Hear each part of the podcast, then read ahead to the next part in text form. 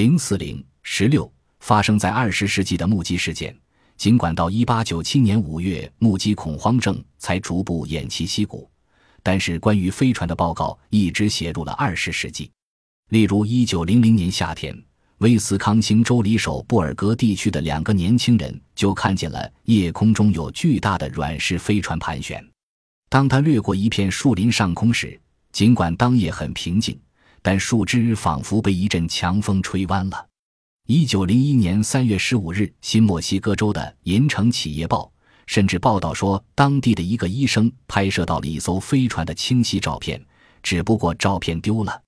一九零一年，在英国、美国、新西兰和澳大利亚都掀起了一轮飞船目击浪潮。在英国，目击始于三月，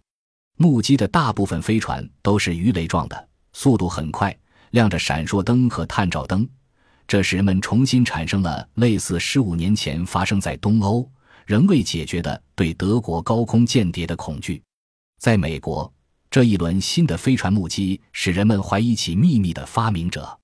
新西兰的目击浪潮在一九零一年七月首先开始于南岛南部，然后向北部蔓延。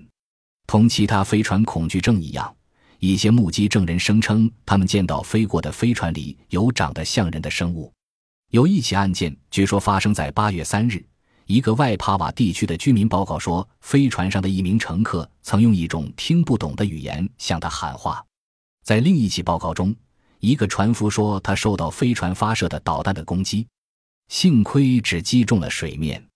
同年八月，澳大利亚也出现了少数几起目击事件。一九一二年，又有一轮飞船目击浪潮席卷了整个欧洲，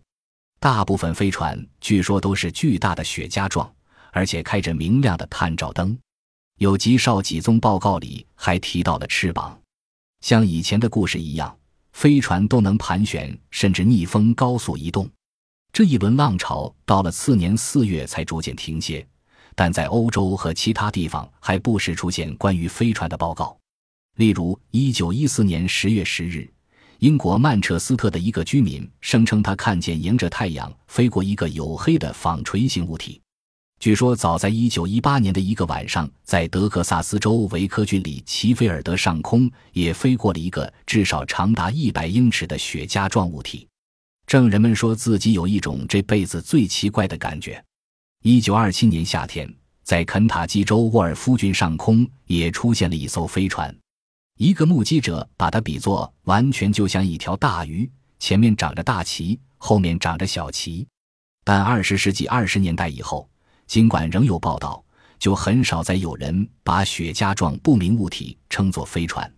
一九四六年十月九日，加利福尼亚州圣迭戈市有人看见了类似飞船物体，他们将之比作长着翅膀的大蝙蝠。次年二月，在古巴哈瓦那上空也出现了类似的物体。堪萨斯州匹兹堡市的一名电台音乐人说，他一九五二年八月二十五日清晨五。